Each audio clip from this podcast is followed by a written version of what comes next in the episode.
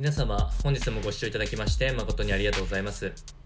当番組 Good Quality of Life では日々皆様がワクワクして過ごせるような新しいニュースやトピックスまたはヘルス関係の論文を参考にしながら情報提供を行っていきますのでぜひご視聴ください。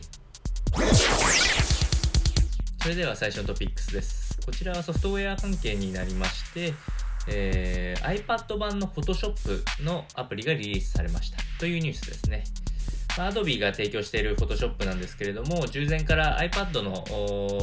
iPadOS で出ますよというアナウンスがあったんですけれども、まあ、この度正式リリースとなったようです。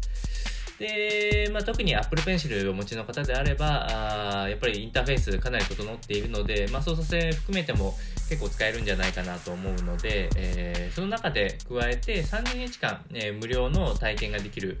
特典もついておりますので、まあ、もしご興味のある方がいらっしゃいましたら、ぜひあのご利用いただければと思います。続いてのトピックスです。こちらはヘルス関係のお話になっておりまして、減量筋肉増強サプリに深刻な健康被害リスクがあるのではないかというお話です。こちらはアメリカの研究者のお話ですね。アメリカのハーバード大学の、えー、オール氏、え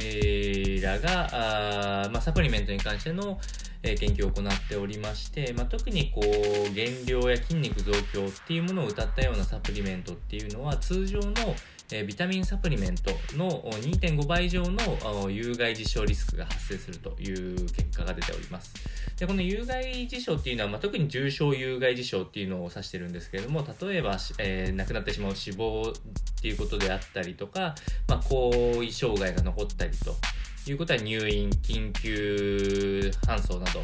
まあ、やっぱりあの普通の生活にはないような出来事が、まあ、かなり若者、特に25歳以下の年齢層を見てもかなりのリスクを持っておりますので、まあ、特に日本でも結構こうアメリカからのサプリメントって買いやすくなったりすることがこの世の中は増えてきたので、まあ、十分に注意して、えー、ご自身でサプリメントを選ぶ時代になったんじゃないかなと思いましたのでお伝えをいたしました。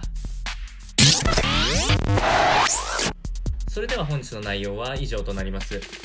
この番組の内容が少しでも面白いな、気になるなと思っていただいた方は、ぜひチャンネル登録をよろしくお願いいたします。それではまた次回の放送でお会いしましょう。本日もご視聴いただきまして誠にありがとうございました。